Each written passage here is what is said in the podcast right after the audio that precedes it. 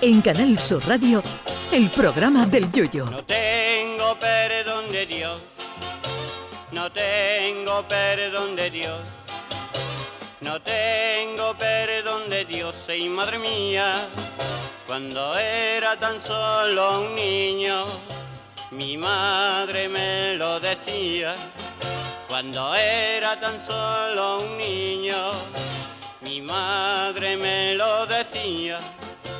No tengo perdón de Dios, no tengo perdón de Dios, no tengo perdón de Dios. Perdóneme usted, madre mía. A lo largo del año se celebran cientos de días internacional de, pero hay algunos con los que uno se siente más identificado que otros. Es el caso del que se celebra hoy, 20 de diciembre, que no es nada más ni nada menos que el Día Internacional de la Camisa Arrugada. Pues sí, este día honra a todas esas personas que llevan o llevamos la camisa más arrugada que el codo de un buzo. Al final este día nos da la razón a los que la plancha solo nos gusta para hacer los chocos o los pinchitos.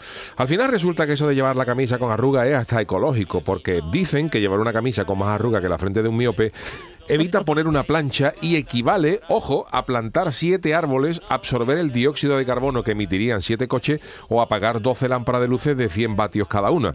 Así que cuando me vean con una camisa sin planchar, no me acusen de dejado, sino admiren mi sentido de la ecología con este bendito planeta. Por lo visto, la plancha es de los electrodomésticos que más energía consume, mientras que un frigorífico consume alrededor de 300 vatios, una plancha dicen que ronda los, los 1000 o 3000 vatios. Y se estima que por cada 100 personas que no planchen sus prendas de en un año es como si se plantaran unos 255.000 árboles. Como alternativa al planchado tradicional se ofrecen otras eh, cosas menos conocidas, como por ejemplo panchar la ropa al vapor, como los mejillones. Se puede aprovechar, por ejemplo, cuando uno está poniendo un puchero y ya salta la válvula de la olla express para poner la camisa en la dirección del chorrito de vapor del pitorro, que además de dejarle la camisa planchada, le va a dejar en el cuello y en las mangas un olor a papa nueva, muslo de pollo, tocino y carne de jarrete que no va usted a necesitar perfume alguno para salir ese día de casa. También se sugiere colgar la ropa en el baño mientras uno se está duchando, teniendo la precaución, lógicamente, de no volverla a mojar si no quiere usted salir a la calle como la niña de The Ring cuando salía del pozo, con más humedad que los calzoncillos del comandante Custó. En mi casa, desde luego, habremos colaborado más o menos a repoblar una superficie equivalente a todos los bosques del Amazonas, porque en casa planchamos lo preciso.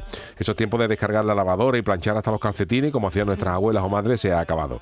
En mi casa se saca la ropa, se dobla arrugadita como un gusano frenando y solo se plancha lo necesario el día que te lo vas a poner, excluyendo, por supuesto, de esta selecta lista a todo tipo de camisetas, pantalones vaqueros, sudaderas y jerseys de los que vuelven a su posición natural totalmente solitos.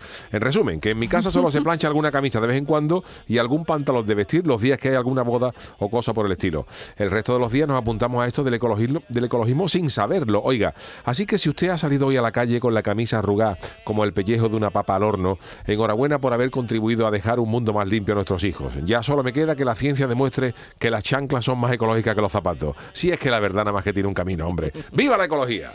Ay, mi velero, velero mío. Canal Sur Radio. Llévame contigo a la orilla del río. El programa del Yoyo.